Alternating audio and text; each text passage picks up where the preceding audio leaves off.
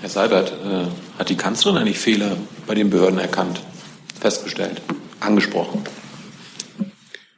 Die Kanzlerin unterstützt den Innenminister und den Justizminister in ihrer Herangehensweise, in den Maßnahmen, auf die sie sich gemeinsam geeinigt haben und die wir natürlich auch zur Umsetzung bringen wollen und auch in der Herangehensweise jeden Aspekt behördlichen Handelns, so wie das hier beschrieben worden ist, genau aufarbeiten zu lassen äh, die Erkenntnisse zu verdichten, wie Herr Plate sagt, und dann sich ein Bild davon zu machen.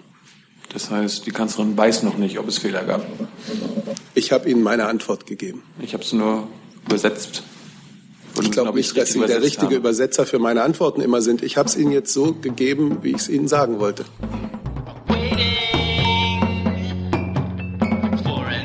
Ja, liebe Kolleginnen und Kollegen, willkommen in der Regierungspressekonferenz an diesem Freitag. Ich begrüße Staatssekretär Steffen Seibert, den Sprecher der Bundesregierung und die Sprecherinnen und Sprecher der Ministerien. Wir beginnen wie an jedem Freitag mit den Terminen der Kanzler und danach eine Reiseankündigung des Auswärtigen Amtes. Liebe Hörer, hier sind Thilo und Tyler. Jung und Naiv gibt es ja nur durch eure Unterstützung. Hier gibt es keine Werbung, höchstens für uns selbst. Aber wie ihr uns unterstützen könnt oder sogar Produzenten werdet, erfahrt ihr in der Podcast-Beschreibung. Zum Beispiel per PayPal oder Überweisung. Und jetzt geht's weiter. Herr Seibert, bitte.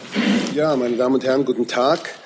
Es geht los am Montag, den 16. Januar. Der erste ausländische Regierungschef, der in diesem Jahr zu Besuch und Gespräch ins Bundeskanzleramt kommt, ist der neuseeländische Premierminister Bill English, der neue neuseeländische Premierminister, sollte ich sagen.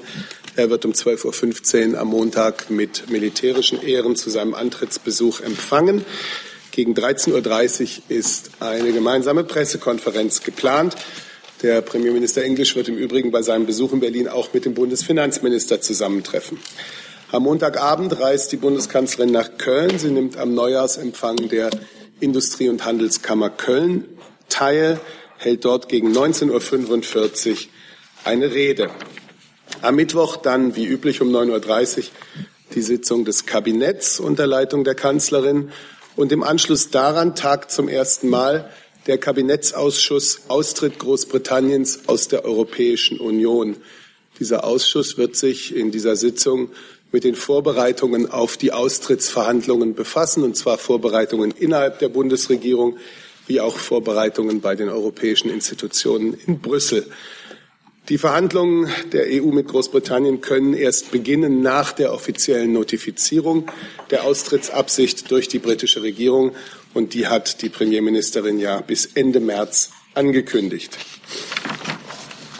Und am Freitag kann ich Ihnen sagen, dass die Bundeskanzlerin am Freitag, den 20. Januar ab 17 Uhr in Potsdam an der Eröffnung des Museums Barberini teilnimmt. Äh, der Wiederaufbau des Barberini-Palais wurde von der Hasso-Plattner-Stiftung finanziert. Diese Stiftung ist auch Träger des neuen Museums. Die Bundeskanzlerin wird zunächst einen gemeinsamen Rundgang mit Professor Hasso-Plattner und mit Ministerpräsident Dietmar Woidke ähm, durch die Ausstellung führen. Ähm, die Ausstellung zeigt Werke des Impressionismus und zur Eröffnung hält die Kanzlerin dann eine Rede.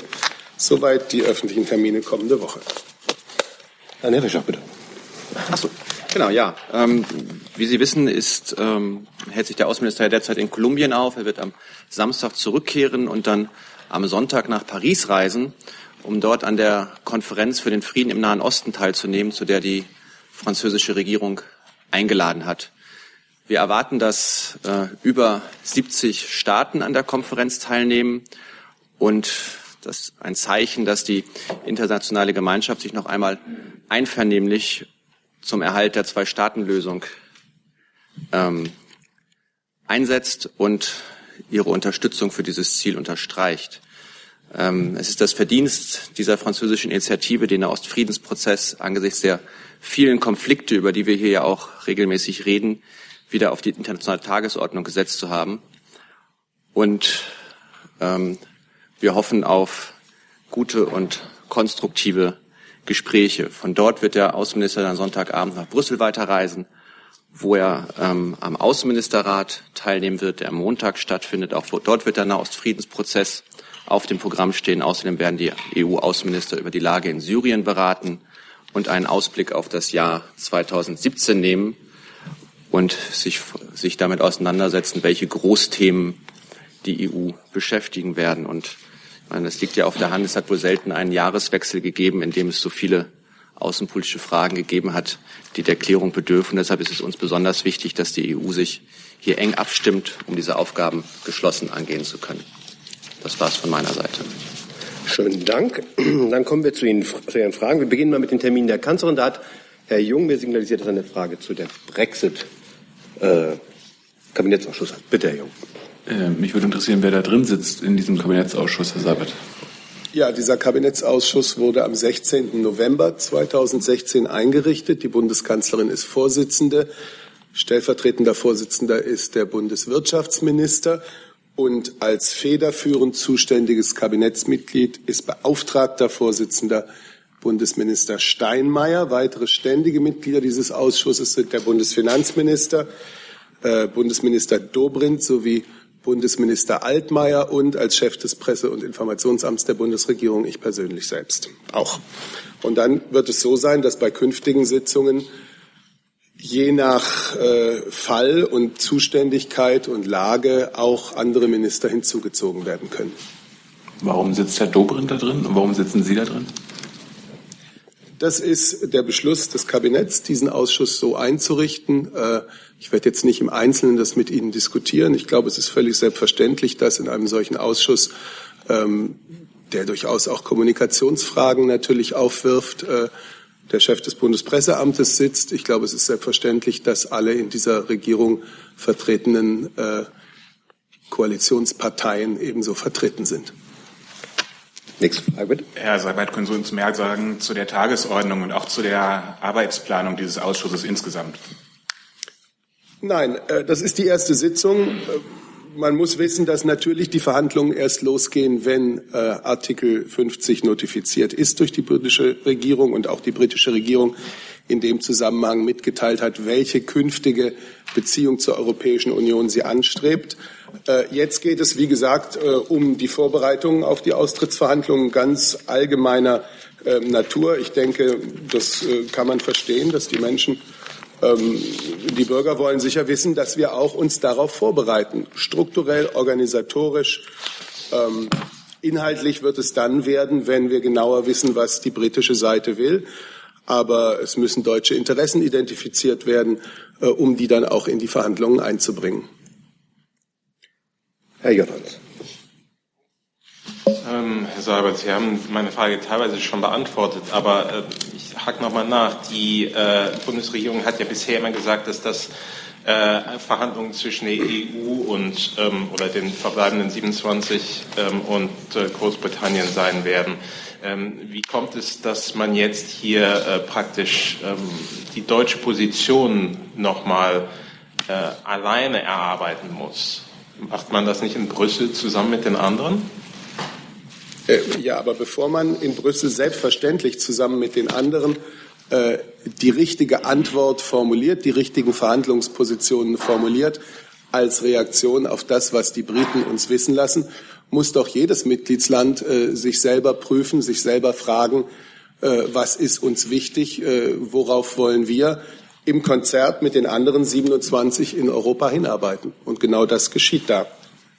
Ähm, wenn ich danach fragen darf, äh, ich kann mich nicht erinnern, dass es ähm, zu anderen äh, EU-Verhandlungen ähnliche Ausschüsse gegeben hat. Korrigieren Sie mich da, falls, falls das nicht stimmt. Aber ähm, wissen Sie denn, ob es irgendwelche Positionen gibt, die in den EU-Verhandlungen ähm, diskutiert würden, die für Deutschland besonders wichtig sind? Ich persönlich kann mich auch nicht erinnern, dass schon mal ein Mitglied der Europäischen Union den Austritt beschlossen hat.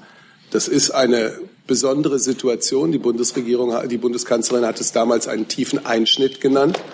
Und äh, dementsprechend besondere Situationen äh, erfordern besondere Reaktionen. Deswegen ist dieser Kabinetts, ähm, Kabinettsausschuss eingerichtet worden. Ich möchte jetzt nicht weiter inhaltlich werden. Wir werden, äh, wie gesagt, uns über die organisatorischen, die strukturellen Fragen ähm, die jetzt schon äh, zu klären sind, äh, unterhalten. Und dann wird es immer inhaltlicher werden, äh, ab dem Moment, wo die britische Regierung den europäischen Partnern mitgeteilt hat, was sie will und was sie anstrebt.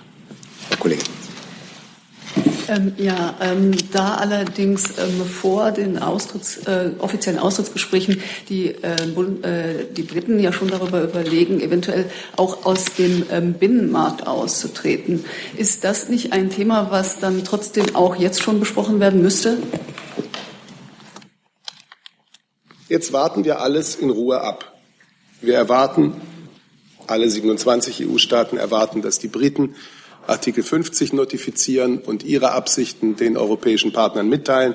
Darauf wird dann im Europäischen Rat, sicherlich auch nach nationaler Vorbereitung in den einzelnen Mitgliedsländern, eine gemeinsame Verhandlungsposition erarbeitet. Ich werde jetzt hier keine weiteren Details besprechen. Herr Jordansson.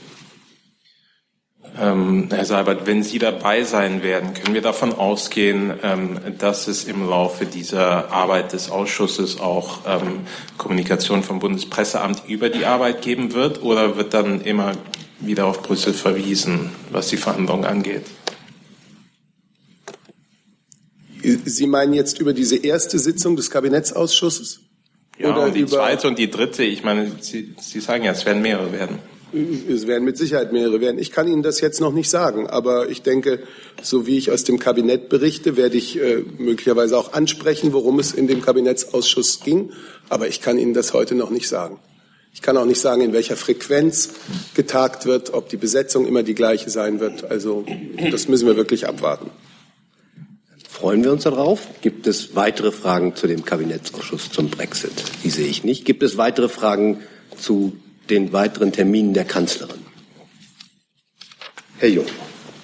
Mich würde einfach interessieren, warum der, sich der Finanzminister mit dem neuseeländischen Premierminister trifft. Herr Weisgerber. Vielleicht eine Frage an das Finanzministerium, bitte. Herr Seibert, das ist ja einfach, äh, das ist Teil der Delegation, die den britischen, äh, den neuseeländischen Premierminister empfängt. Und da ist eben der Finanzminister dabei. Weitere Auskünfte kann ich jetzt hier nicht geben. Gibt es Fragen zu den Reisen des Außenministers? Herr Jordans. Hm, Herr Fischer, Sie haben gerade ähm, gesagt, dass bei dem Termin am Montag ähm, nochmal äh, am Wochenende äh, nochmal unterstrichen werden soll, ähm, dass äh, die Zwei-Staaten-Lösung ähm, als einzige äh, Lösung im Nahostkonflikt ähm, gesehen wird. Ähm, warum wird das immer wieder unterstrichen. Wird das gerade jetzt von irgendjemandem Bestimmten in Frage gestellt? Ich glaube, es sagt niemand, dass es in Frage gestellt wird, aber wir sehen ja an den Entwicklungen, die es ähm, im Nahen Osten gibt, dass es nicht einfacher wird, eine Zwei-Staaten-Lösung zu erreichen. Und deshalb wird es darum gehen, dass ähm, die internationale Gemeinschaft versucht, sich gemeinsam zu überlegen, wie man ähm, Schritte in die Richtung einer Zwei-Staaten-Lösung unterstützen und äh, begleiten kann. Und äh, das ist, glaube ich, ein ganz wichtiges und zentrales Thema weiterhin der, der, der internationalen Politik.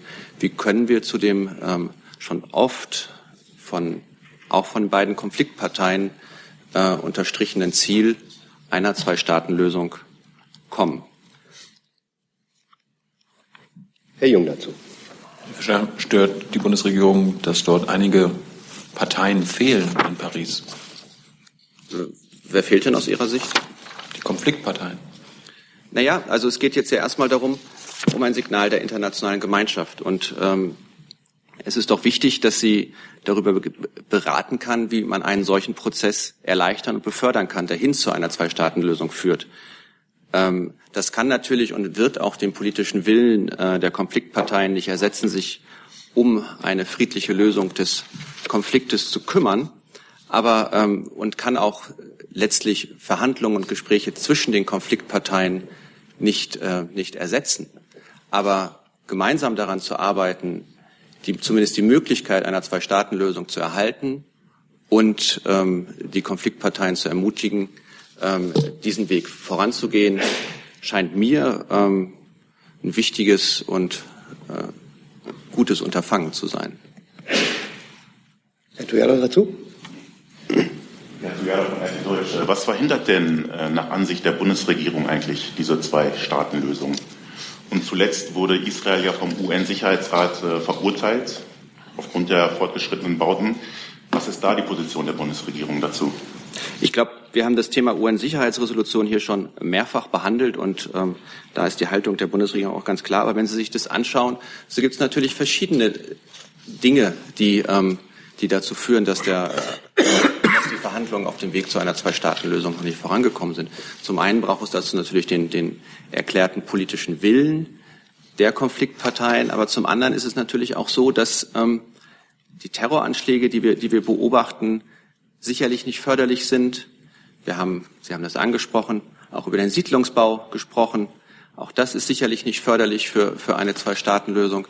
So gibt es verschiedene, sagen wir so, auf diesem steinigen Weg verschiedene Steine, die aufgehoben werden müssen und nach und nach ähm, beiseite geräumt werden müssen, um den Weg für eine Zwei-Staaten-Lösung freizumachen. Und dazu versucht diese Konferenz beizutragen. Weitere Fragen zu dem Thema sehe ich nicht. Dann fangen wir von vorne an und äh, Herr Lose hat die erste offene Frage. Ich äh, bitte mal um Aufklärung und Präzisierung zum Berichtswesen im Fall Amri. Ähm, der Justizminister hatte äh, gestern Abend angekündigt, dass äh, offenbar schon bald ein Bericht kommt. Wir haben ja schon öfter gehört, dass das alles aufgearbeitet wird, dass es Berichte gibt. Was mich interessiert, ist das alles ein Bericht? Ähm, kommen in dem die Bundes- und die Landesbehörden vor oder nur die Bundesbehörden? Ähm, weil wir aus Nordrhein-Westfalen schon einiges an, an Berichten äh, bekommen haben. Wer verantwortet den Bericht? Schreibt den der GBA oder und schließlich wann wird der veröffentlicht? Also ja, also vielleicht, wenn ich darf, äh, übernehme ich erstmal den Teil der Frage, der sich an mich richtet. In der Tat ist es ja schon mehrfach angekündigt worden, sowohl von der Bundeskanzlerin selbst als auch vom Bundesinnenminister, dass es einen Bericht geben wird. Das dürfte, ich, äh, der Kollege wird das vermutlich gleich bestätigen, der gleiche Bericht sein, von dem auch Herr Maas gestern gesprochen hat. Berichte aus NRW müssen Sie natürlich NRW dazu befragen, aber ich glaube, es dürfte sich handeln um äh, jene Papiere, die äh, Gegenstand gewesen sind der, der Vorbereitung und Nachbereitung der dortigen Ausschusssitzung im Landtag. Das ist ein ganz separates Verfahren nach sozusagen dem dortigen Landesparlamentsrecht. Deswegen gab es da, weil es eben dort eine solche Sitzung gab, auch äh, Papiere, die beschrieben worden sind. Nichtsdestotrotz gibt es, gibt es einen zentralen Bericht, der schon mehrfach angekündigt worden ist. Der Bericht wird ähm, äh, mit allen äh, Behörden gemeinsam erarbeitet, äh, die davon betroffen sind. Und das sind ausdrücklich Landes- und Bundesbehörden. Und äh, das heißt auch natürlich Behörden im Geschäftsbereich, zum Beispiel des Bundesinnenministeriums. Mhm. Ergänzung des Justizministeriums schon? Vielen Dank, aber ich kann das genauso bestätigen, Herr Platte. Okay, dann wäre noch die Frage, wer schreibt den oder wer macht das der GWA oder, oder gibt den raus und wann wird das geschehen, weil der Justizminister den Eindruck erweckte, das sei sehr bald. Das ist, ein, das ist zunächst ein Bericht der Exekutive. Die äh, gemeinsame Federführung dafür liegt äh, in den Häusern BMI und BMJV. Mhm. Und ähm, das Datum äh, kann ich ehrlich gesagt zum heutigen Zeitpunkt, auch wenn ich das Interesse verstehe, nicht genauer eingrenzen, bestätige aber gerne, dass es in der Tat bald sein wird. Herr Kollege dazu. Äh, was impliziert das, dass äh, nutzen, Sie das nutzen Sie das Mikrofon? Das so, wäre schön. Ja. Äh, impliziert das, dass die Bundesanwaltschaft dann ihren Abschlussbericht der Ermittlungen auch schon dann vorgelegt hat, weil es macht oder welchen Sinn kann es machen, wenn die Ermittlungen noch nicht abgeschlossen sind, ein eventuelles Behördenversagen äh, konstatieren zu wollen? Ja, lass mich dazu vielleicht, vielleicht klarstellen, dass es da um zwei unterschiedliche Sachverhalte geht. Also die ähm, Ermittlungen des Generalbundesanwalts betreffen äh, die Frage der strafrechtlichen Verantwortlichkeit möglicher Unterstützer äh, und Mitwässer des Täters. Und diese Ermittlungen sind noch nicht abgeschlossen. Ähm, bei dem äh, jetzt von Herrn Minister Maas gestern und eben angesprochenen äh, Bericht geht es um ähm, das Behördenhandeln in Bezug auf, den, ähm, auf die Person des Attentäters ähm, des, äh, des Breitscheidplatz. Und äh, wie Herr Plate eben schon ausgeführt hat, dieser Bericht wird jetzt erarbeitet und ähm, eh, ja, in Kürze fertiggestellt. Eine kurze Ergänzung habe ich, weil Sie ähm, jedenfalls in Ihrer Frage nahegelegt haben, das Ziel und der Zweck des Berichtes sei, ein Behördenversagen zu identifizieren. Also das äh, will ich jetzt ehrlich gesagt mal gleich von vornherein äh, mit, einer, mit einer solchen Vermutung aufräumen. Der Sinn eines solchen Berichtes äh, kann wohl kaum das Ergebnis sozusagen eines Berichtes vorwegnehmen. Also äh, ein Bericht ist natürlich, haben gesagt, der Minister hat gesagt, wir werden den Fall sehr sorgfältig aufarbeiten und das Ergebnis der Aufarbeitung wird sein, dass man äh, möglicherweise sieht, ähm, was genau passiert ist, welche Behörde wann was gemacht hat, ist, dass Sie jetzt sagen äh, oder glauben zu wissen offenbar, dass auf jeden Fall ein Behördenversagen das Ergebnis dieses Berichts sein wird, äh, ist jedenfalls ein Wissen, das Sie, äh, soweit ich weiß, dann exklusiv haben. Also das ist nicht äh, das, wie der Bericht angekündigt worden ist. Das ist mir bloß wichtig klarzustellen. Würde ich bloß ganz kurz nachfragen wollen, weil der Minister ja gestern gesagt hat, niemand könne mir sagen, dass keine Fehler gemacht wurden. Gut, jetzt will ich nicht den Unterschied zwischen Fehlern und Versagen äh, so herausarbeiten, aber äh, dass Fehler gemacht wurden, das hat er ja so gesagt. Sieht das der Innenminister dann anders? Oder sagt er, man müsse noch vorsichtiger sein mit dem Begriff, dass Behörden Fehler gemacht hätten? Also die Aussage, die Aussage, die der Justizminister getroffen hat, will ich natürlich nicht interpretieren, schon mangels Zuständigkeit. Man müsste sie sich vielleicht noch mal genau anschauen, ob sie sich auf den Bericht bezieht. Richtig ist jedenfalls, wir arbeiten seit äh, einigen Wochen und äh, vielen Tagen an einer Verdichtung der Erkenntnislage ähm, zu diesem Fall, ähm, auch was die Frage angeht, was kann man besser machen. Das habe ich hier häufig vorgetragen und wir werden dann dazu etwas mitteilen, wenn es dazu etwas mitzuteilen gibt. Herr Lose nochmal.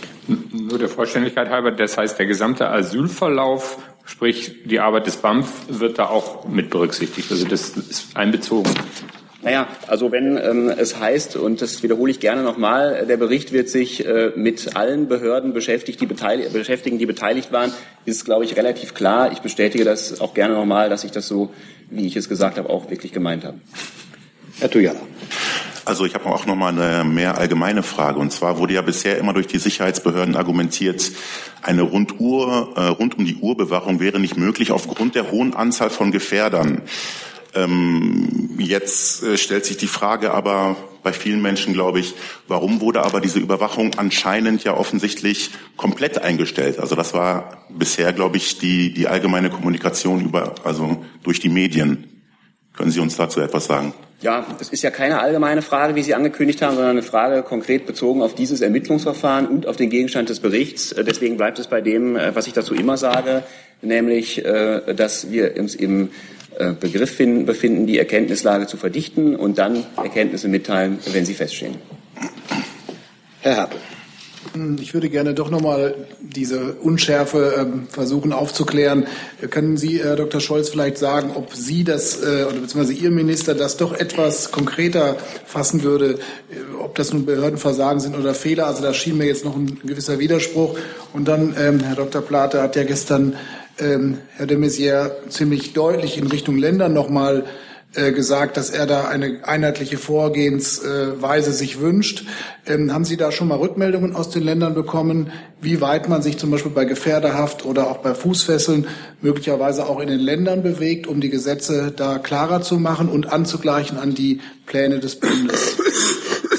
Ja, vielen Dank. Wenn ich das richtig verstehe, haben Sie nochmal darauf abgestellt, jetzt äh, wie die internen Prozesse zwischen Bund, Ländern, sonstigen Verantwortlichen in der Frage der Vorschläge gehen, die der Minister in seinem Namensartikel in der FAZ äh, gleich zu Beginn Nein, des Jahres gemacht hat. Es ging eher um die äh, okay. Ähm, um die gemeinsame Präsentation der, des Vorgehens mit ähm, dem Justizminister, wo er ja ganz klar gesagt hat, die Länder müssten nachbessern, zum Beispiel bei äh, ihren gesetzlichen Regelungen zur äh, Fußfessel oder zur Gefährderhaft. Und gestern ja. hat er da noch mal, äh, ist er da nochmal explizit drauf eingegangen. Gut, dafür gilt äh, ehrlich gesagt trotzdem in der Sache nichts anderes äh, als für die Frage, wie ich sie zuerst verstanden hatte. Denn ähm, interne Gespräche zwischen Bund und Ländern über Dinge, die im Bund oder aber auch in den Ländern möglicherweise zu tun sind, ähm, über die werde ich hier ehrlich gesagt nicht öffentlich berichten. Herr Jordans dazu? Oder Herr noch einen Nachfrage? Ja, ja, weil ich auch, weil ich auch angesprochen war. Deswegen, äh, also es ist richtig, das wurde ja hier auch schon schon erwähnt. Der Minister hat, hat sich gestern geäußert und hat, ich kann das hier nochmal noch mal zitieren, gesagt, es kann nach dem, was geschehen ist, niemand sagen, es sind keine Fehler gemacht worden. Diese, diese Fehler werden auch aufgearbeitet. Aber Sie werden Verständnis dafür haben, dass ich jetzt äh, diese Worte nicht, nicht interpretiere oder weiter auslege. Also das äh, will ich hier jetzt nicht tun. Herr Jordans. Herr Scholz, ähm, wird der Bericht denn auch die Handlung oder Nichthandlung von ähm, V-Leuten beleuchten oder gelten die ähm, nicht als, sagen wir mal, verlängerte Arm der Behörden? Also ich glaube, diese Frage kann ich Ihnen auch mangels Zuständigkeit nicht beantworten. Was da, ähm, ob zu diesem Punkt auch was, was drinsteht, das weiß ich nicht. Kann Herr Brate Ja, vielleicht nur ganz allgemein. Ich habe ja schon gesagt, der Bericht kommt bald. Warten Sie doch einfach ab, was drinsteht. Das werde ich logischerweise heute vor Erscheinen des Berichtes jetzt nicht vorwegnehmen können. Dass er sich mit dem Handeln aller Behörden beschäftigt, ähm, habe ich äh, alle Behörden, die betroffen sind von dem Fall, habe ich gesagt. Ich glaube, das ist ehrlich gesagt relativ klar. Herr Jung. Herr Platte, wenn ich es richtig verstanden habe, gehören V-Leute ja auch gar nicht zu den Behörden, richtig? Ist richtig, dass V-Leute keine Mitarbeiterinnen oder Mitarbeiter von äh, Behörden sind. Das ist richtig. Das ist eine Verwechslung, die häufig gemacht wird zwischen verdeckten Ermittlern einerseits, die sozusagen ganz normale Mitarbeiterinnen und Mitarbeiter von Behörden sind, mit behördlichen Eingriffsbefugnissen, äh, die äh, lediglich sozusagen sich nicht als Mitarbeiter dieser Behörden zu erkennen geben. Das sind verdeckte Ermittler. V-Leute, was ganz anderes sozusagen. Das sind Leute aus der jeweiligen Szene, wenn ich das etwas erlaubt so nennen darf, die über keinerlei Eingriffsbefugnisse gesetzlicher Art selber verfügen, aber eben äh, Informanten sind. Das ist in der Tat richtig. Äh, diese, diese Zweiteilung gibt es. Zusatz? Ja, zu dem Gefährderthema, da hatte ich jetzt gestern oder heute noch eine Agentur gelesen. Ähm, es gab ja letzter Stand von Ihnen 549 islamistische Gefährder, 20 rechte und 5 linke. Jetzt heißt es aber, dass die relevanten Personen bei den Linken 130 sein sollen und Rechte 126. Können Sie die Zahlen bestätigen? Die konkreten Zahlen habe ich jetzt äh, nicht mitgebracht. Das bezieht sich, äh, glaube ich, auf eine parlamentarische Beantwortung einer parlamentarischen äh, Frage. Könnte ich gerne nachreichen. Die konkreten Zahlen habe ich jetzt ehrlich gesagt nicht dabei. Danke. Herr Wonka dazu? Herr Scholz, seit wann sind Ihrem Minister Fehler der Behörden im Fall Amri bekannt und wieso hat er seitdem nichts unternommen? Also wie ich eben schon gesagt habe, der Minister hat sich geäußert, die Worte stehen für sich. Äh, ich, ich möchte jetzt nicht anfangen, da das, das zu analysieren oder interpretieren hier. Ähm, die, das ist Ihnen ja auch bekannt. Die beiden Minister de Maizière und Maas haben schon am Dienstag ähm, äh, umfangreiche konkrete Maßnahmen vereinbart, äh, die auch eine ähm, Folge sind oder eine Konsequenz aus dem, aus dem Anschlag in Berlin. Ähm, die Minister haben das in einem Pressetermin auch diese Maßnahmen vorgestellt und jetzt geht es darum, dass die ähm, zügig abgearbeitet werden. Entschuldigung, aber meine Frage war, bezog sich auf ein etwas äh, leicht anderes. Der Justizminister sagt, es sind für ihn sind offenkundig Fehler bekannt. Meine Frage ist, welche Schlussfolgerung hat Ihr Justizminister daraus gezogen, dass ihm Fehler bekannt sind? Anders als möglicherweise dem Innenminister, der sowas noch nicht gesagt hat. Nochmal, es gab, das hat der Justizminister auch äh, deutlich gemacht, ähm, es gab bestimmte gesetzliche Grundlagen, die ähm, die Behörden daran gehindert haben, tätig zu werden. Und ähm, in diesem Punkt ist ein entsprechender Maßnahmeplan oder Maßnahmekatalog jetzt vereinbart worden. Ähm, den gilt es jetzt umzusetzen. Da werden konkret mögliche gesetzliche Lücken und geschlossen und Klarstellung vorgenommen. Herr Platte? Ja, vielleicht äh, zweierlei. Einmal zu diesem Punkt vielleicht noch ein Satz, weil offenbar so ein bisschen hier im Saal, jedenfalls bei einigen, die Vermutung zu herrschen scheint, meine Äußerung könne dahingehend verstanden werden, dass der Innenminister ähm, apodiktisch Fehler äh, ausschließt, die gemacht worden sind. Das habe ich nicht gesagt, das wollte ich nur sagen. Ich habe nur gesagt, ähm, die Erkenntnislageverdichtung dauert an und äh, wir werden uns dazu dann äußern, wenn aus unserer Sicht die Zeit reif ist, sich zu dieser Frage dezidiert zu äußern. Ich habe nicht gesagt, es gibt keine Fehler oder so. Das, nur das vielleicht zum Verständnis. Äh, dann habe ich noch so eine Art Nachlieferung, würde ich sagen, auf die Frage von Herrn Herpel. Auch wenn ich nicht äh, zu äh, sozusagen genauen internen Kontakten zwischen Bund und Ländern in Sachen Fußfessel ähm, hier berichten kann, so kann ich doch zumindest sagen, dass wir das Signal inzwischen aufgefangen haben, dass ähm, auch nach Auffassung der Länder wir uns darüber sehr eng miteinander abstimmen können, was der Bund tut und was die Länder tun werden und dass das auch unter Einbindung der IMK-Gremienstruktur passieren wird. Herr Tujana. Ja, also im Fall Amri musste ja die, die Überwachung anscheinend aufgrund von Kapazitätsmangel komplett aufgehoben werden. Ähm, bei den Menschen kommt das so an, ähm, dass das ja bedeuten würde, dass von den anderen Gefährdern eine noch wesentlich höhere Gefahr ausgehen würde. Ähm, können Sie dazu etwas sagen? Ich weiß nicht, ob die Frage sich an mich ja, richtet. Ja, äh, Entschuldigung, es, an Dr. Platte. Es geht wieder um den konkreten Fall. Ich erspare mir und Ihnen, dass ich da alles wiederhole, was ich gerade gesagt habe. Herr Jung. Herr Seibert, äh, hat die Kanzlerin eigentlich Fehler bei den Behörden erkannt, festgestellt, angesprochen?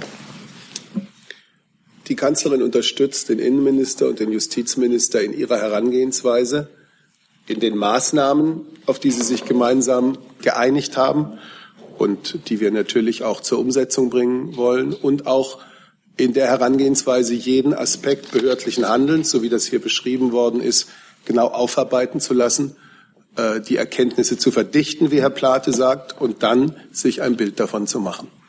Das heißt, die Kanzlerin weiß noch nicht, ob es Fehler gab. Ich habe Ihnen meine Antwort gegeben. Ich habe es nur übersetzt. Ich glaube nicht, dass Sie der richtige haben. Übersetzer für meine Antworten immer sind. Ich habe es Ihnen jetzt so gegeben, wie ich es Ihnen sagen wollte. Wir tun an unser Bestes. Herr Happel, dazu nochmal. Etwas anderes, etwas anderes Feld, und zwar die Entwicklungshilfe, ist immer wieder jetzt genannt als Möglichkeit, Druck zu machen auf Herkunftsländer, die äh, nicht kooperationsbereit sind bei der Rücknahme abgelehnter Asylbewerber. Nun scheint sich da ein Konflikt anzudeuten in der Regierung, und zwar zwischen ähm, Innenministerium, Justizministerium, die ja ausdrücklich äh, das Druckmittel ähm, offenbar befürworten, und dem Entwicklungsministerium und dem Finanzminister, der gestern oder heute in einem Interview sich auch anders geäußert hat. Wie führt man das wieder zusammen?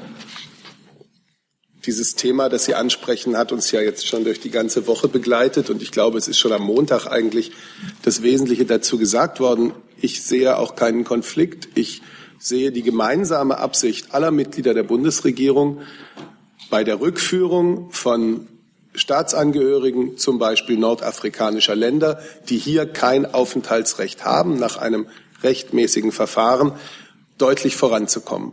Das ist die Erwartung, das ist die, die Forderung auch, die wir an diese Länder haben und äh, deretwegen wir auch Gespräche mit diesen Ländern führen.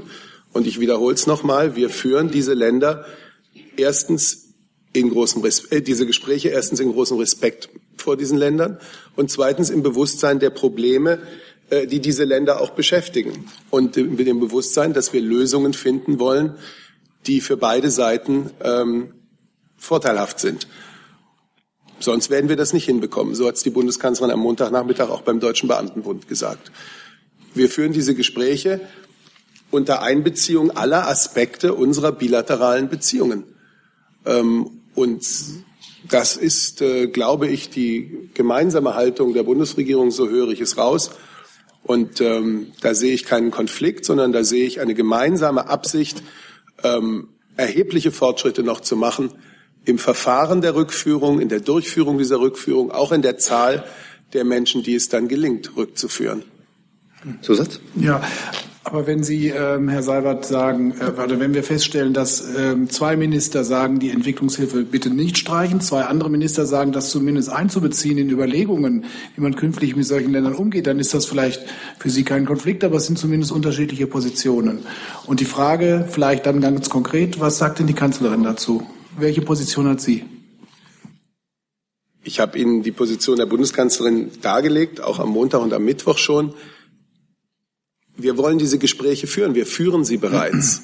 Und wir halten es auch nicht für sinnvoll, ähm, Forderungen oder Positionen, äh, die wir im Einzelnen zu einzelnen Aspekten dieses Themas haben, in der Öffentlichkeit auszubreiten. Diese Gespräche führt man am besten ruhig und intensiv mit den Partnern, von denen man auch etwas will. Eine Nachlieferung von Herrn ja, genau. Ich hatte zwar keine ausdrückliche Nachlieferung zugesagt, habe aber das Interesse ja verspürt nach den konkreten äh, Gefährderzahlen. Ich habe die jetzt mir noch mal äh, kurz besorgt und lese sie Ihnen gerne noch mal vor ähm, und sage auch drei, vier einordnende Sätze dazu wegen der Berichterstattung, die es dazu auch heute Morgen schon gab. Also politische motivierte, politisch motivierte Kriminalität links äh, werden zurzeit geführt fünf Gefährder und 125 sogenannte relevante Personen. Definitionen haben wir hier schon häufig vorgetragen politisch motivierte Kriminalität rechts haben wir zurzeit 22 Gefährder und 104 relevante Personen und aus dem Bereich islamistischer Terrorismus 547 Gefährder, 366 relevante Personen. Äh, die, das ist der Stand 9.1.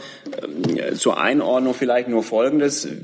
Das ist, glaube ich, vielleicht wichtig zu wissen, wie diese Zahlen zustande kommen. Das sind Zahlen, die die Länder dem Bundeskriminalamt zuliefern. Also das, äh, der Bund kann die nur deswegen nennen sozusagen, weil das Bundeskriminalamt diese Zahlen bekommt, macht also einen Strich drunter sozusagen und führt eine schlichte Addition durch.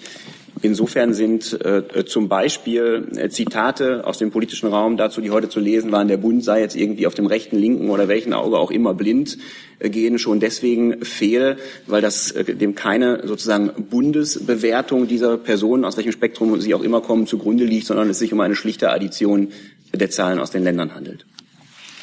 Herr Lose. Das, da würde ich einmal direkt darauf reagieren, hat aber eigentlich noch was Zweites. Herr Plate, kann der Bund, kann das BKA selber Gefährder klassifizieren und tut er das im Moment? Gibt es einen Gefährder, der mit Hilfe eines geänderten BKA-Gesetzes ähm, kontrolliert werden könnte? Und die zweite Frage an Herrn Scholz oder vielleicht auch an Sie, das weiß ich nicht, habe ich das richtig verstanden? Die einzige Behörde, die bei der Aufarbeitung des Falles Amri äh, direkt äh, zum, in den Bereich des Justizministers gehört, wäre der äh, Generalbundesanwalt, sofern der überhaupt von diesen Untersuchungen betroffen ist. Alle anderen gehören in den Geschäftsbereich des Innenministeriums. Stimmt das so? Darf ich zuerst? Also nein, ist die, äh, ist die Frage, stimmt nicht so, weil natürlich äh, ganz maßgeblich Behörden der Länder ja beteiligt waren. Und die gehören nicht in den Geschäftsbereich des Bundesinnenministeriums natürlich. Klar, für die Bundesbehörden stimmt das, ist der. Und das andere bei den Gefährdern, gibt es im Moment irgendeinen? Ach so, ja, richtig, die, äh, diese Frage, genau. Also ähm, das ist grundsätzlich möglich, dass das BKA Gefährder führt, wenn man das so nennen will. Es ist aber nicht der Regelfall. Die aller, allermeisten Gefährder, und damit meine ich wirklich die überwältigende Mehrheit, werden, äh, und das hat auch rechtliche Gründe, ähm, von den jeweiligen Ländern geführt. Ähm, ob jetzt die Zahl, äh, wie die Zahl heute Morgen sozusagen gewesen ist, ob es welche gab und wenn ja, wie groß die Zahl war, weiß ich nicht. Die Zahl ist aber jedenfalls äh, wenn es welche gerade gibt, immer ziemlich gering. Mhm. Äh, das hat auch der Minister schon mehrfach äh, gesagt. Deswegen gerade im Bereich Fußfessel ja auch die Initiative der beiden Minister zu sagen, der Bund tut das, was sinnvoll und erforderlich ist äh, im Bereich seiner Zuständigkeit und geht aber eben auch auf die Länder zu, weil das, um das Problem insgesamt in den Blick zu nehmen, dringend notwendig ist. Gibt es jetzt weitere Fragen zum Fall Amri? Die sehe ich nicht. Dann fangen wir mal weiter in meiner Liste weiter und wir machen mit dem Kollegen dorthin. Ja, ich hätte eine Frage an das BMF. Herr Weisgerber, ähm, gestern oder beziehungsweise für heute gab es ein Interview in der Süddeutschen Zeitung. Der Minister hat dort anklingen lassen, dass er sich Griechenlandhilfen ohne den IWF vorstellen kann. Ähm, können Sie das noch ein bisschen konkretisieren, wie er das meint? Und zweitens, ähm, daran geknüpft, ähm, sind in meiner Erinnerung die Griechenlandhilfen und die Zustimmung des Bundestages an die Beteiligung des Internationalen Währungsfonds. Ähm, hat Herr Schäuble vor, diese Vereinbarung dem Bundestag aufzukündigen? Nein, also danke für die Frage und die Möglichkeit zur Klarstellung. Ähm, es bleibt dabei, wir halten daran fest, dass der IWF an Bord bleibt. Ähm, das ist das Programm, um das es gerade geht, das dritte Hilfsprogramm. Es ist so, Sie wissen das ja, derzeit läuft die zweite Programmüberprüfung.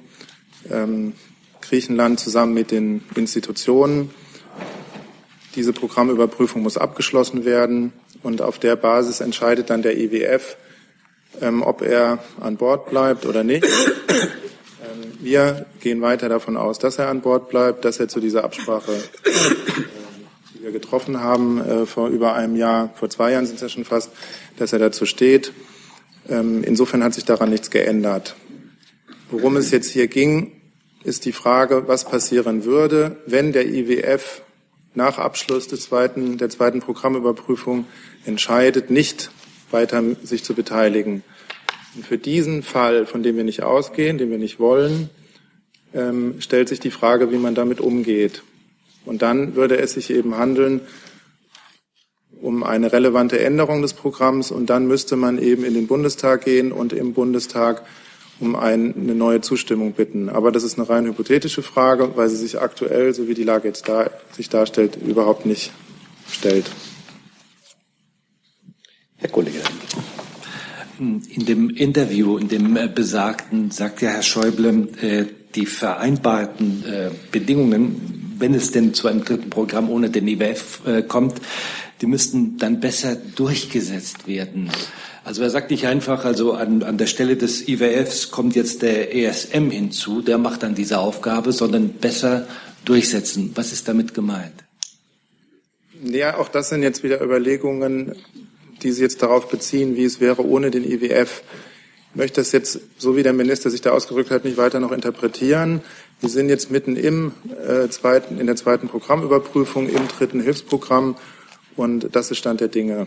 Weiter kann ich jetzt oder will ich jetzt ja auch das gar nicht ausführen. Aber Ihr Minister redet doch jetzt nicht ins Blaue hinein, oder?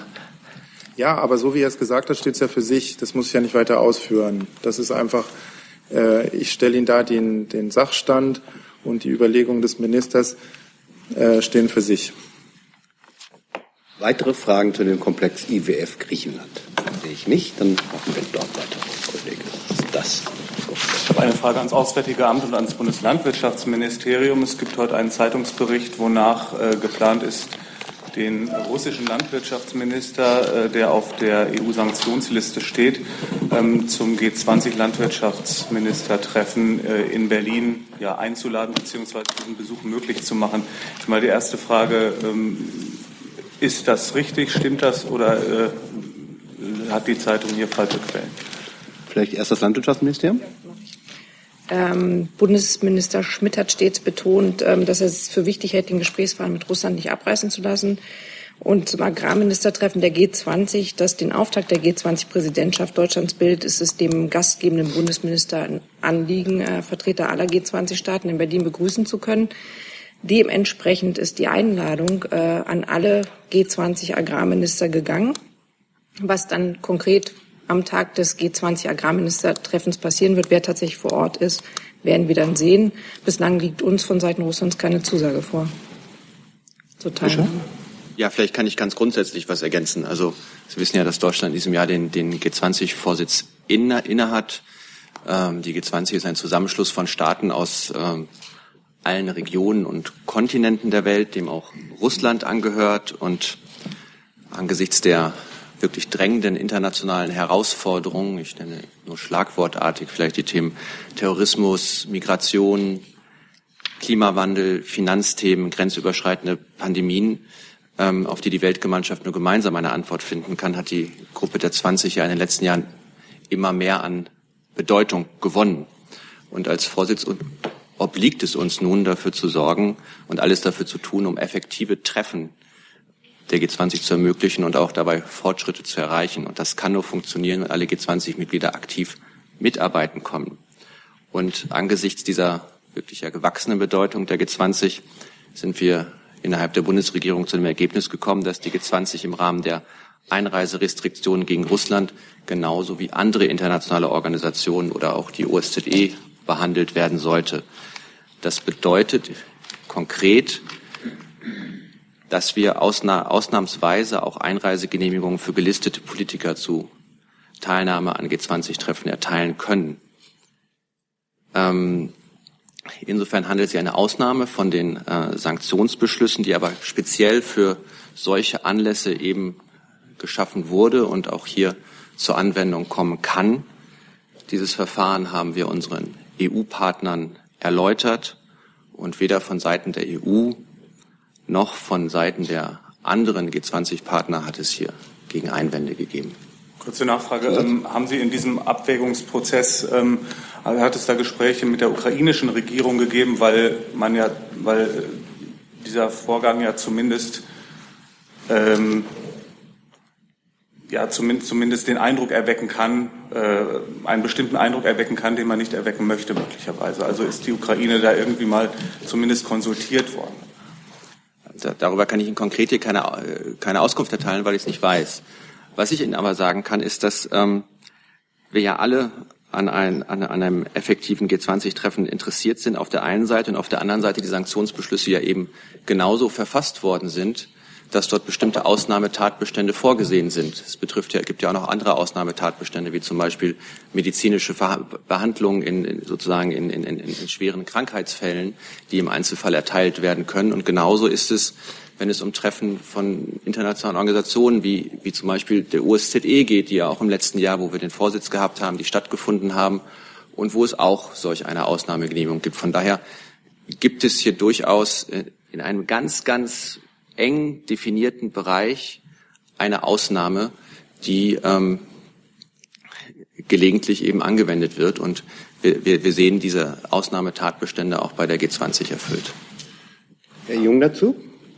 Herr Fischer, ich frage mich, warum es Einreiseverbote gibt, wenn die Einreiseverbote dann doch wieder äh, Ausnahmen bekommen. Das heißt, der Minister, der russische Minister kann nur privat jetzt nicht herkommen. Aber wenn es irgendwie beruflich ist, dann gibt es dafür eine Ausnahme. Und es ist richtig, dass Sie dieses G20-Treffen jetzt wie ein OSZE-Treffen einstufen, ja, damit diese Ausnahme geschehen kann. Und Frau Wendt, können Sie nochmal aus Sicht Ihres Ministeriums erläutern, wie Sie, wie Sie es jetzt geschafft haben, das AA davon zu überzeugen, was Sie jetzt getan haben? Also wie waren da die Schritte? Ja, also vielleicht nochmal, die Ausnahme ist sehr präzise und betrifft sich äh, und bezieht sich auf äh, Treffen internationaler Organisationen wie etwa der G20. Das äh, betrifft keine zum Beispiel Arbeitsbesuche, die ja, die man sich ja auch vorstellen könnte, die stattfinden. Das betrifft keine Privatbesuche, das betrifft auch keine sonstigen gesch geschäftlichen oder äh, privaten oder beruflichen ähm, Gespräche. Das heißt, die, die Sanktionen sind umfassend und es gibt einzelne sehr, sehr präzise Ausnahmen, die im Einzelfall in Anspruch genommen werden können, mit sozusagen Einverständnis in diesem Fall oder mit äh, Beteiligung der, der EU-Partner. Und ähm, davon haben wir als G20-Vorsitz in diesem Fall Gebrauch gemacht und unsere Partner davon unterrichtet. Frau Wendt? Ich habe es ja bereits gesagt, Minister Schmidt hat äh, die Agrarminister der G20 eingeladen. Dazu gehört auch der russische Agrarminister. Äh, der Einladungstext ist standardmäßig an alle Minister gegangen. Alles andere wird dann in Absprache mit dem AA und äh, entsprechend erfolgen. Aber prinzipiell war es dem Minister ein Anliegen, erstmal alle einzuladen und den Gesprächsfaden nicht abreißen zu lassen. Zusatz?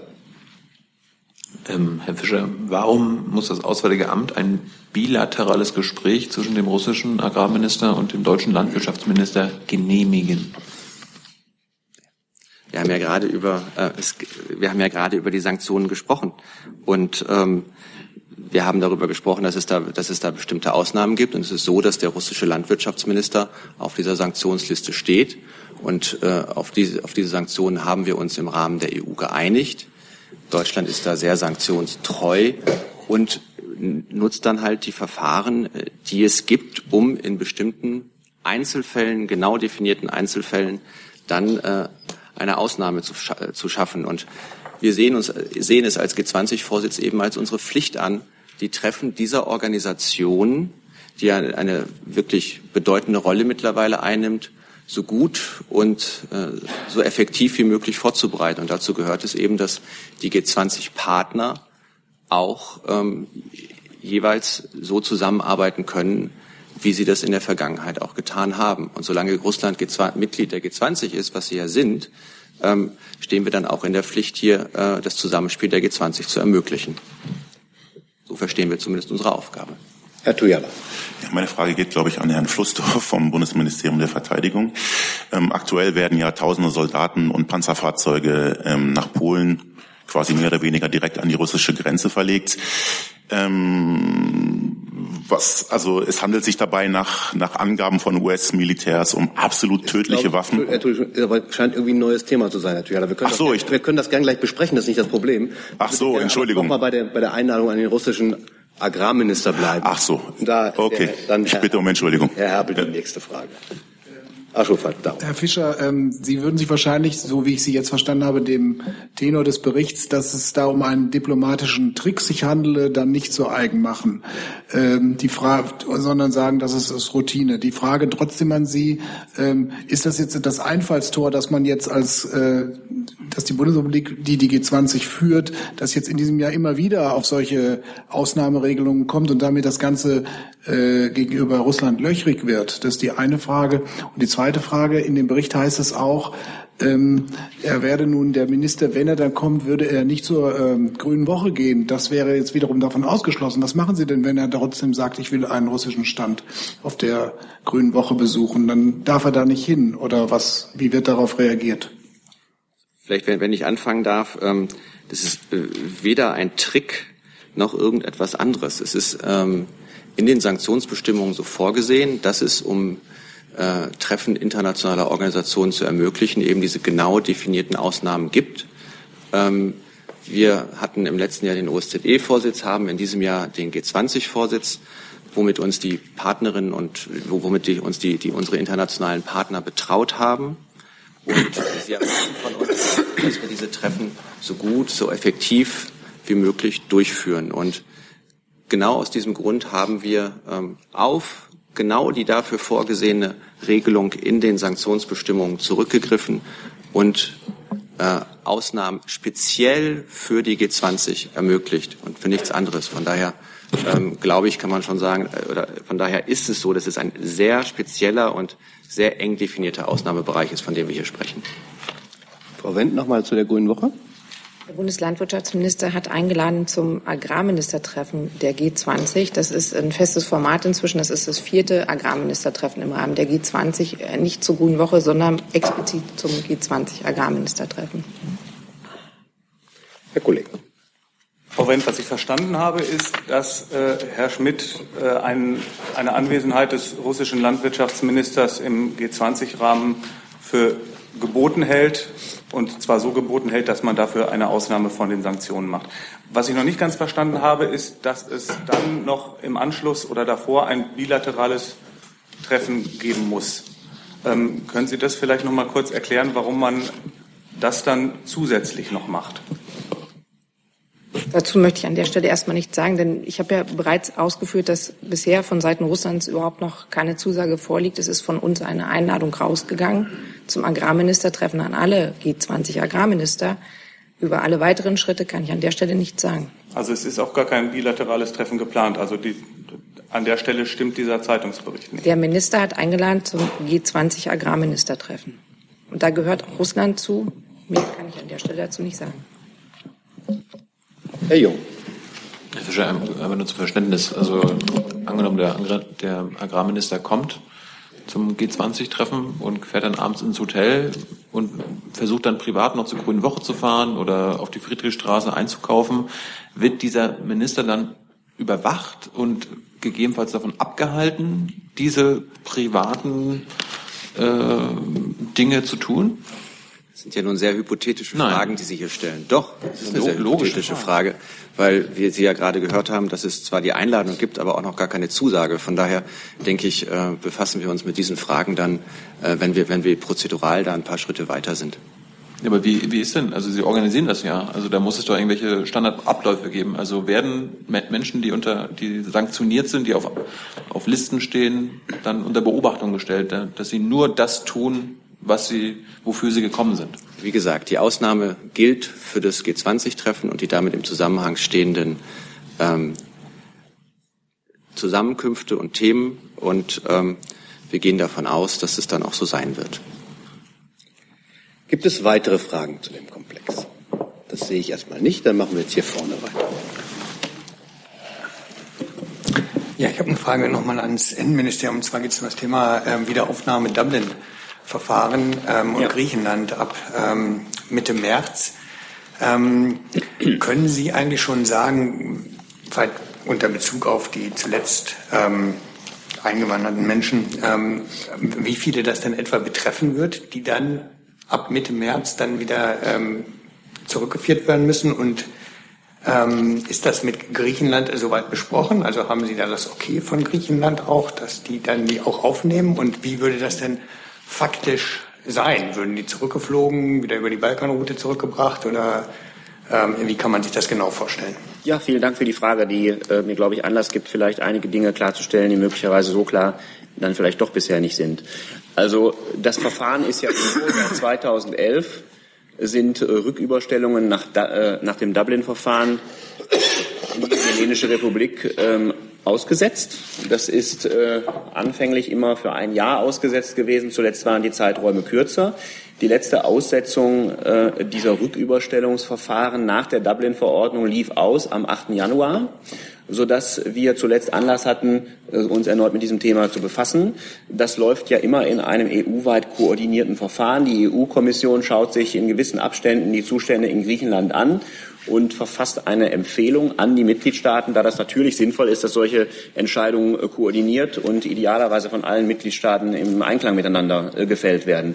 Äh, dieser letzte Empfehlungsbericht der EU-Kommission datiert vom 8. Dezember und beinhaltet in der Tat die Empfehlung, dass man nach dem 15. März 2017 wieder mit den Dublin-Rücküberstellungen nach Griechenland beginnen kann und zwar unter bestimmten in diesem Bericht eng, äh, eng vorgeschriebenen oder vorgeschlagenen, das ist eine Empfehlung, Voraussetzungen. Und äh, der Bundesinnenminister hat seine ähm, Entscheidung, eine weitere Aussetzung, aber eben nur bis zum 15. März vorzunehmen, hat diese Entscheidung also im vollen Einklang mit dieser äh, Kommissionsempfehlung getroffen. Die deckt sich damit. Und ähm, Jetzt fragten Sie zunächst, wie viele Menschen, die schon eingereist sind, das betrifft. Nein, das ist nein, nein, achso, nein, nein, vielleicht nein, falsch verstanden. Falsch okay, verstanden. ja. meine, ist mir schon klar, ab 15. März dann. Genau. Aber man also- hat ja nur, man weiß ja jetzt schon ungefähr, wie viele jetzt in den vergangenen Monaten eben eingereist sind und dafür in Betracht kommen, wenn man jetzt das meinetwegen zugrunde liegt. Um welche Zahlen, über welche Zahlen sprechen wir denn? Ja, das äh, deutet an, dass ich meinen Satz vielleicht ruhig hätte zu Ende sprechen sollen, weil das ehrlich gesagt genau äh, darauf ja gekommen wäre. Es ist eine Empfehlung, die sich bezieht auf Leute, die nach dem 15.03.2017 einreisen werden. Also nicht etwa rückwirkend. Also gerade haben Sie vorgetragen, man weiß ja, wer in den letzten Monaten gekommen ist. Also um diese Leute geht es nicht. Das scheint ein Schon weit klar. verbreitetes nee, nee, dann Missverständnis haben zu wir sein. nochmal missverstanden. Nein, mir Okay. klar. Aber wenn man jetzt betrachtet, wie viele Leute kommen meinetwegen innerhalb von vier Wochen, die das betreffen könnte, da kann man ja mal zurückgucken Ja, und sagen, solche, so und so viele sind es in der Vergangenheit gewesen. Nein, Dann kann man ja also- vielleicht davon ausgehen, wenn so und viele im Dezember waren oder im Januar waren, dass man sagt, im März wird es vielleicht eh nichts sein. Nein, also das kann man nicht, äh, denn ähm, wie viele insbesondere von der Türkei nach Griechenland eingereist sind, jetzt lässt ehrlich gesagt überhaupt keinen Rückschluss äh, darauf zu, wie viele ab dem 15. März 2017 von der Türkei nach Griechenland einreisen, wohlgemerkt, und dann nach Deutschland weiterreisen. Denn äh, das ist ja sozusagen eine äh, doppelte Hypothese, die man anstellen müsste. So etwas, so etwas kann man ehrlich gesagt seriös absolut nicht tun, vor allen Dingen nicht betreffend einen Zeitraum, äh, der noch ähm, ja, etwas über drei Monate entfernt ist, wenn ich jetzt mich nicht äh, im Überschlagen äh, verrechnet habe, zu einer ganz anderen Jahreszeit und so weiter und so fort. Das kann man also, das kann man also zum jetzigen Zeitpunkt überhaupt nicht sagen. Zumal ja auch noch äh, in der Kommissionsempfehlung, die, äh, glaube ich, auch öffentlich verfügbar ist, nachlesen kann, dass das mitnichten alle Personen betreffen wird, äh, die von Griechenland die in Griechenland erst registriert werden und dann in ein anderes EU-Land weiterreisen, sondern nur einen ganz bestimmten Personenkreis. Also ausgenommen sind zum Beispiel besonders vulnerable Personen, ähm, so heißt so ist der Fachbegriff, ähm, und ähm, zum Beispiel unbegleitete Minderjährige sind äh, komplett ausgenommen. Es soll in jedem Einzelfall eine Zusicherung von Griechenland eingeholt werden, dass ähm, dass die Person, um die es geht, im Einklang mit der EU-Aufnahmerichtlinie untergebracht wird. Das sind also relativ viele Kautelen, die es sozusagen im Einzelfall zu erfüllen, äh, zu erfüllen gilt. Insofern lässt sich da eine zahlenmäßige Prognose wirklich zum jetzigen Zeitpunkt absolut nicht erstellen. Richtig ist aber, dass es ganz sicher nicht gleich zu Beginn um riesige Zahlen geht, gehen wird. Das kann man, glaube ich, schon sagen. Und äh, wichtig ist, weil Sie, glaube ich, auch fragten, wie das dann abgewickelt wird, das ist in der Dublin-Verordnung geregelt. Es gibt ein Dublin-Rücküberstellungsverfahren. Das Dossier, was eine Person betrifft, muss von der Behörde des Mitgliedstaats, der die Person rücküberstellen will, an die Behörde des Mitgliedstaats, in den rückzuüberstellt äh, überstellen ist, in dem Fall Griechenland, übermitteln und um Zustimmung dazu bitten, dass eine Rücküberstellung erfolgt. Ähm, so erst wenn eine solche Zustimmung vorliegt, kann es zur Rücküberstellung kommen und das geschieht in aller Regel ähm, auf dem Luftweg. Gut, dann sagen Sie doch einfach vielleicht mal, wie viele denn zuletzt gekommen sind, sag ich mal, über die bayerische Grenze ähm, im letzten Monat. Kann ich Ihnen jetzt aus dem Stand überhaupt nicht sagen, wie viele gekommen sind, ist aber aus meiner Sicht für diese Frage, die Sie gestellt haben, auch nicht relevant. Gibt es weitere Fragen zu dem Komplex Dublin und Griechenland? Sehe ich nicht. Dann der Kollege. Mit einem neuen Thema. Äh, Martin Greiber, Handelsblatt. Äh, nach dem Haushaltsüberschuss gestern hat sich eine Debatte entsponnen, äh, was jetzt mit dem Überschuss geschehen, geschehen soll. Ich würde mich einmal, Herr Seibert, interessieren, was denn die Bundeskanzlerin denkt. Unterstützt sie Herrn Schäuble darin, äh, damit Schulden abzubauen? Und eine Frage ans BMWI. Herr Gabel hat ja gestern gesagt, äh, Investitionen müssten Vorfahrt haben und äh, man dürfe das Geld nicht horten, was den Bürgern gehört. Nun haben die Zahlen gestern ja auch gezeigt, dass die Investitionen gar nicht abfließen, weil Planungskapazitäten fehlen. Welchen Sinn machen denn dann höhere Investitionen? Ja, Sie haben ja den Vorschlag des Bundesfinanzministers schon erwähnt, den Vorschlag also den Überschuss zur Schuldentilgung einzusetzen. Die Bundeskanzlerin findet den Vorschlag des Bundesfinanzministers vernünftig. Es ist sinnvoll, in guten Haushaltszeiten, und solche erleben wir ja, derzeit Schulden zu tilgen, die in schwierigeren Tagen für Konjunkturprogramme etwa aufgelaufen sind. Also Konjunkturprogramme, die damals genauso sinnvoll waren wie die Tilgung der Schulden heute. Das wird mit den Koalitionsfraktionen noch abschließend zu besprechen sein das weitere Fragen zum Thema, vielleicht das, achso, Wirtschaft. Genau. Ja, vielen Dank für die Frage. Ähm, es ist richtig, unser Minister hat sich gestern zum Thema geäußert und er hat nochmal deutlich gemacht, dass wir ähm, in Deutschland uns in einer guten wirtschaftlichen Verfassung befinden, das aber natürlich keinesfalls ein Selbstverständnis für die Zukunft ist, sondern dass man um die Wirtschaft eben auch in Zukunft wettbewerbsfähig zu machen, in Investitionen ähm, den Schwerpunkt legen muss, Vorfahrt für Investitionen, so hat er das genannt, nämlich Investitionen in Bildung, Infrastruktur und Digitalisierung. Und da muss man eben weiter vorangehen. Ähm, es ist in dieser Legislaturperiode auch schon einiges erreicht worden. Es ist richtig, wir müssen da weiter vorangehen, auch natürlich bei der bei der Umsetzung letztlich der Investitionen. Die Investitionen des Bundes sind seit Beginn der Legislaturperiode um rund 43 Prozent in diesem Jahr erhöht worden und es sind auch schon die getätigten Investitionen tatsächlich äh, gewachsen. Beispiel Verkehrsinfrastruktur, da gibt es einen Aufwuchs um rund 25 Prozent. Insofern ist die pauschale Behauptung, dass es da jetzt nicht vorangeht, so nicht richtig. Aber es ist auch klar, dass natürlich mehr getan werden muss. Und hier sind ähm, natürlich Bund und Länder gefragt. Weitere dazu, bitte. Dazu ans Verkehrsministerium. Ähm, würde der Minister sich denn weitere Mittel wünschen für die Verkehrsinfrastruktur, ich sage jetzt mal für Straßen? Weil mein Kenntnisstand ist auch, dass er gesagt hat, wer, das Problem ist gar nicht das Geld, sondern die Planung. Also man hat mehr als genug Geld sozusagen, weil es gar nicht abfließen kann. Also grundsätzlich ist es so, dass natürlich äh, stets äh, Gelder für die Investitionen in die Infrastruktur benötigt werden. Aber im Moment ist es so, dass wir einen guten Haushalt haben. Also das heißt, wir haben jetzt aktuell die Situation, der Bundesverkehrswegeplan ist abgeschlossen worden. Also das heißt, wir haben dort die Situation, dass äh, 270 Milliarden Euro für die nächsten 15 Jahre zur Verfügung stehen bzw. geplant werden. Die Einzelplanungen werden natürlich jetzt erst umgesetzt. Dazu kann man jetzt noch nicht so viel sagen. Ähm, aber letztendlich wird es ja zum Beispiel auch eine Autobahngesellschaft geben. Das war auch äh, ein Thema in den letzten Regierungspressekonferenzen. Also sprich, das Thema Planung wird angegangen. Da gibt es ja jetzt äh, auch die ersten, äh, da wird daran gearbeitet, wie die Autobahngesellschaft eben aussehen soll. Ja, aber die Frage war, will der Minister mehr Geld jetzt? Also äh, grundsätzlich äh, kann ich jetzt nicht dazu sagen, was in den nächsten Haushalten gewünscht wird. Ich kann nur sagen, äh, dass es eben gut ist in die Infrastruktur mehr zu, zu investieren. Das tun wir im Moment. Gibt es weitere Fragen zu dem Komplex? Bitte schön, das Finanzministerium. Ja, weil jetzt hier die Sprache eben dazu kam, dass ähm, das Problem in Deutschland nicht ist, die äh, zur Verfügung gestellten Finanzmittel, sondern dass es um den Abfluss geht, mit vielleicht nur mal ein paar Zahlen präsentieren, wo Sie das sehr eindrucksvoll sehen können. Also wir hatten ja 2015 den sogenannten Kommunalinvestitionsförderfonds auf den Weg gebracht, also mit dem gezielt finanzschwache Kommunen unterstützt werden sollen. Ähm, der hat ein Volumen von 3,5 Milliarden Euro. Davon sind Stand 31.12.2016 146 Millionen Euro abgeflossen. Ähm, also das ein Beispiel. Ein weiteres Beispiel. Der Energie- und Klimafonds weist ein Volumen aus von 3,4 Milliarden. Davon sind 1,6 Milliarden Euro im letzten Jahr abgerufen worden. Bei unserem Zukunftsinvestitionsprogramm 10 Milliarden, was wir vor kurzem oder vor zwei Jahren auf den Weg gebracht haben, sind letztes Jahr eine Milliarde ungefähr nicht abgerufen worden. Ich könnte jetzt hier viele Beispiele vortragen.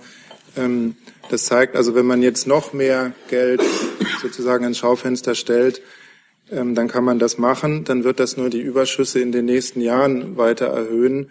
Ähm, wir müssen also in Deutschland darüber nachdenken, wie wir die Planungskapazitäten verbessern, wie die Mittel abgerufen werden können. Ähm, und aus diesem Grund äh, sehen wir, sehen wir jetzt nicht äh, den Zeitpunkt gekommen, um noch weiter jetzt ähm, höhere Mittel in irgendwelche Rücklagen, Sondervermögen, Sondertöpfe zu stellen. Weitere Fragen zu dem Komplex Haushaltsüberschüsse?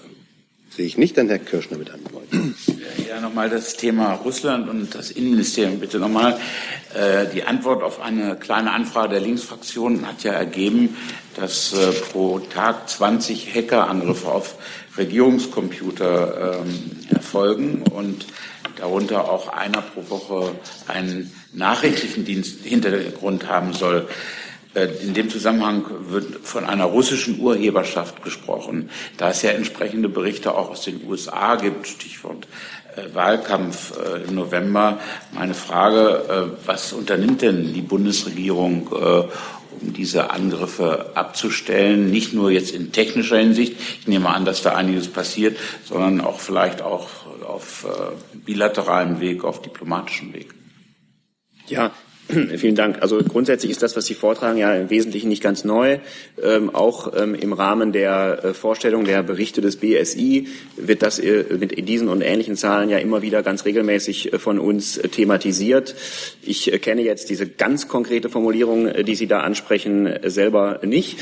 Es ist aber so, dass natürlich man bei russischer Urheberschaft, wenn das dort so steht, immer mal ein bisschen unterscheiden muss, ob wirklich die Rede ist von, sagen wir mal, Servern, von denen das ausgeht, die auf russischem Territorium sich mit einer gewissen Wahrscheinlichkeit zu befinden scheinen, oder ob wir tatsächlich äh, sprechen von äh, Dingen, die russische Regierungsstellen betreffen.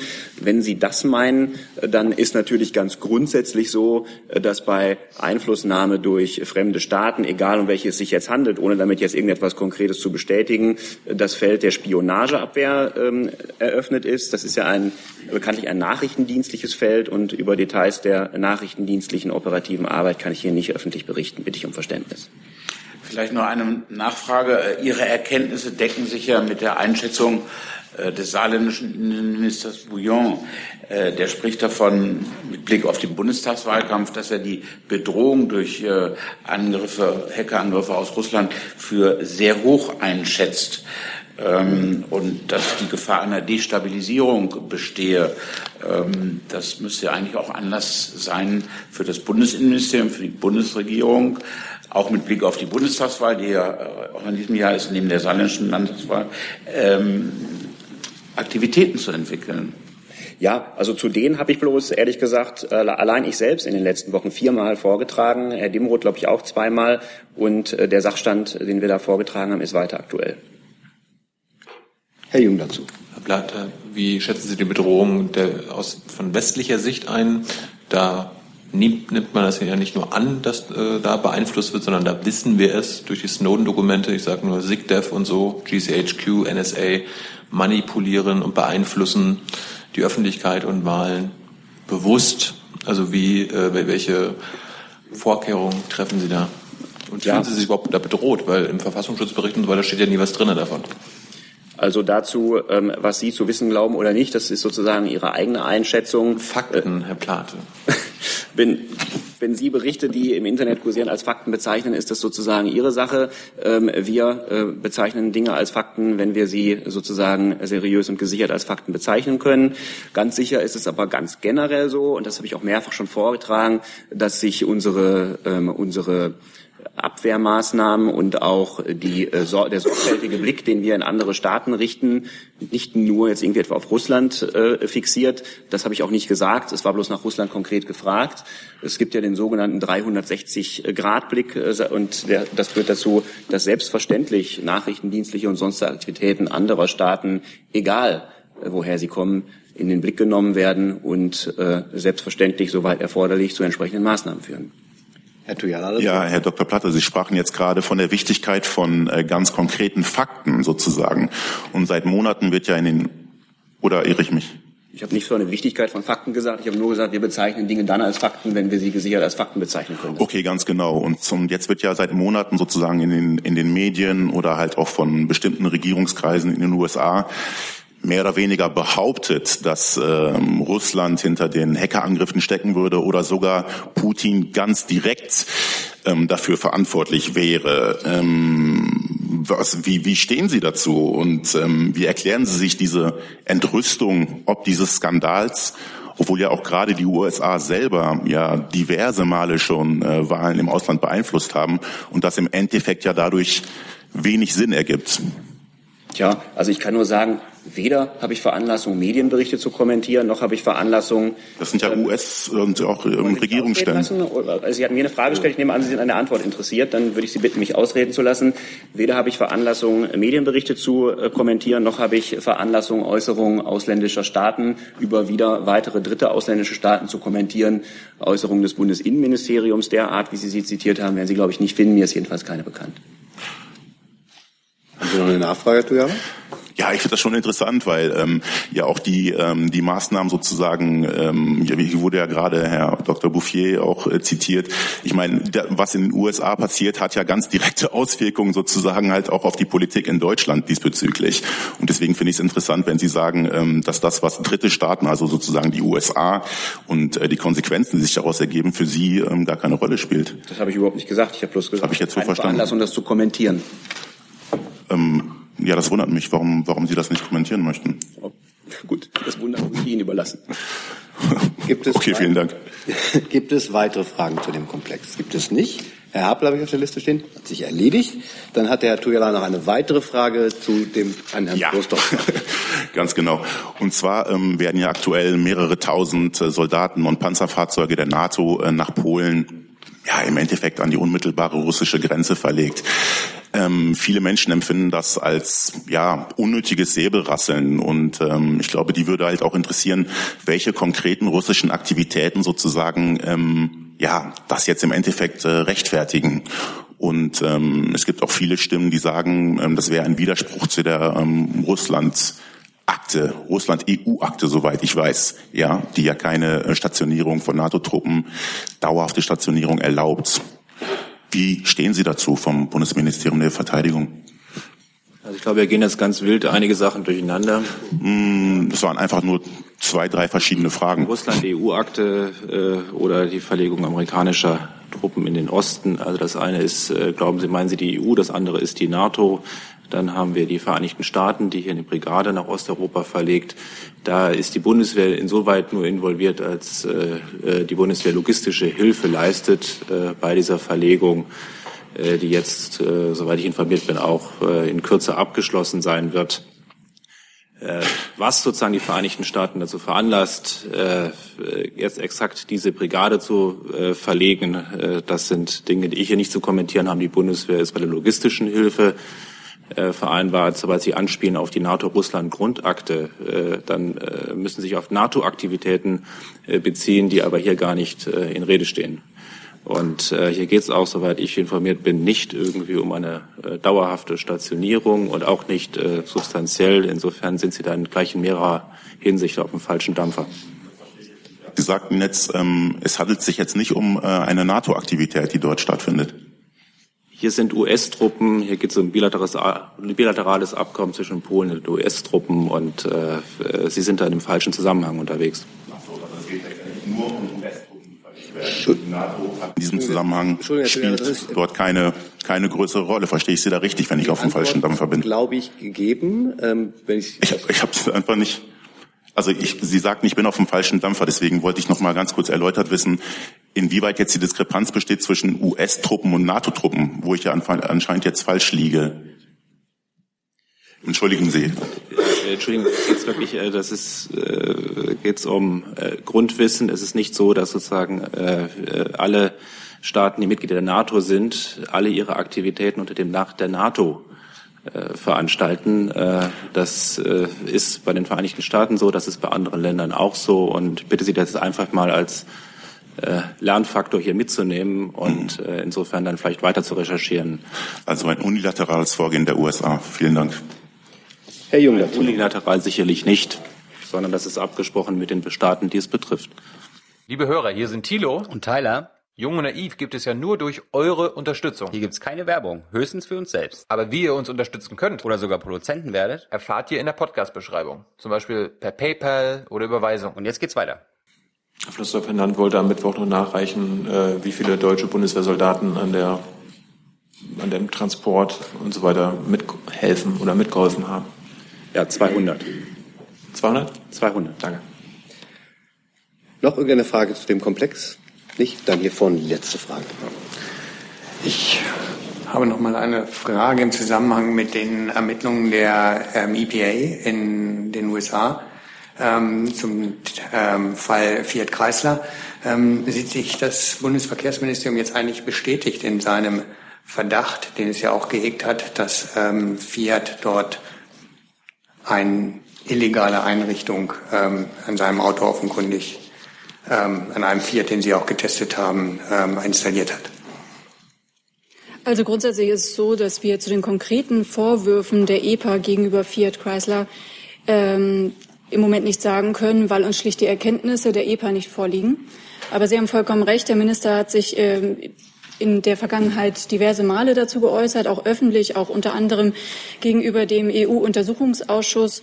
Und äh, es ist richtig, das Kraftfahrtbundesamt hat bei mehreren Fahrzeugen des Unternehmens Fiat äh, Untersuchungen durchgeführt. Das Ergebnis war, dass nach einer bestimmten Zeit zu einer erheblichen, dass es zu einer erheblichen Reduktion der Abgasreinigungsfunktionen kommt. Und wir sind nach wie vor der Auffassung, dass es sich hierbei um äh, unzulässige Abschalteinrichtungen handelt. Wir haben daraufhin damals nur zur Erinnerung nochmal äh, Fiat um Stellungnahme gebeten. Fiat hat sich dem Gespräch verweigert und äh, wir haben unsere Messergebnisse daraufhin den italienischen Behörden direkt und auch der EU-Kommission zugeleitet. Was vielleicht auch noch in dem Zusammenhang ganz interessant ist, ist, dass wir ähm, ein Mediationsverfahren mit der EU-Kommission äh, hatten, beziehungsweise die EU-Kommission hat dieses Mediationsverfahren eingeleitet. Das erste Gespräch gab es äh, am 4.11.2016. Dort wurden die Messergebnisse vorgelegt und auch die EU-Kommission hat eigene Messungen wiederum vorgelegt. Äh, die äh, EU-Kommission hat daraufhin die italienischen Behörden bereits damals im November aufgefordert, Stellung zu nehmen. Und ein weiterer Termin sollte jetzt im Januar stattfinden, also Ende Januar. Aber äh, der Termin wurde von Seiten Italiens leider wiederum abgesagt. Und wir fordern deshalb von der EU-Kommission auf einen zeitnahen Termin auch zu bestehen. Die EU-Kommission hat sich ja gestern erstmals, glaube ich, ähm, jedenfalls meines Wissens öffentlich auch dazu geäußert zu dem Fall ähm, Fiat und hat auch darauf gedrängt jetzt, dass äh, Fiat Antworten liefern müsse, eben auch unter Bezug auf die deutschen Testergebnisse. Sind Sie denn jetzt zufrieden mit dem Vorgehen der EU ähm, in diesem Fall insgesamt?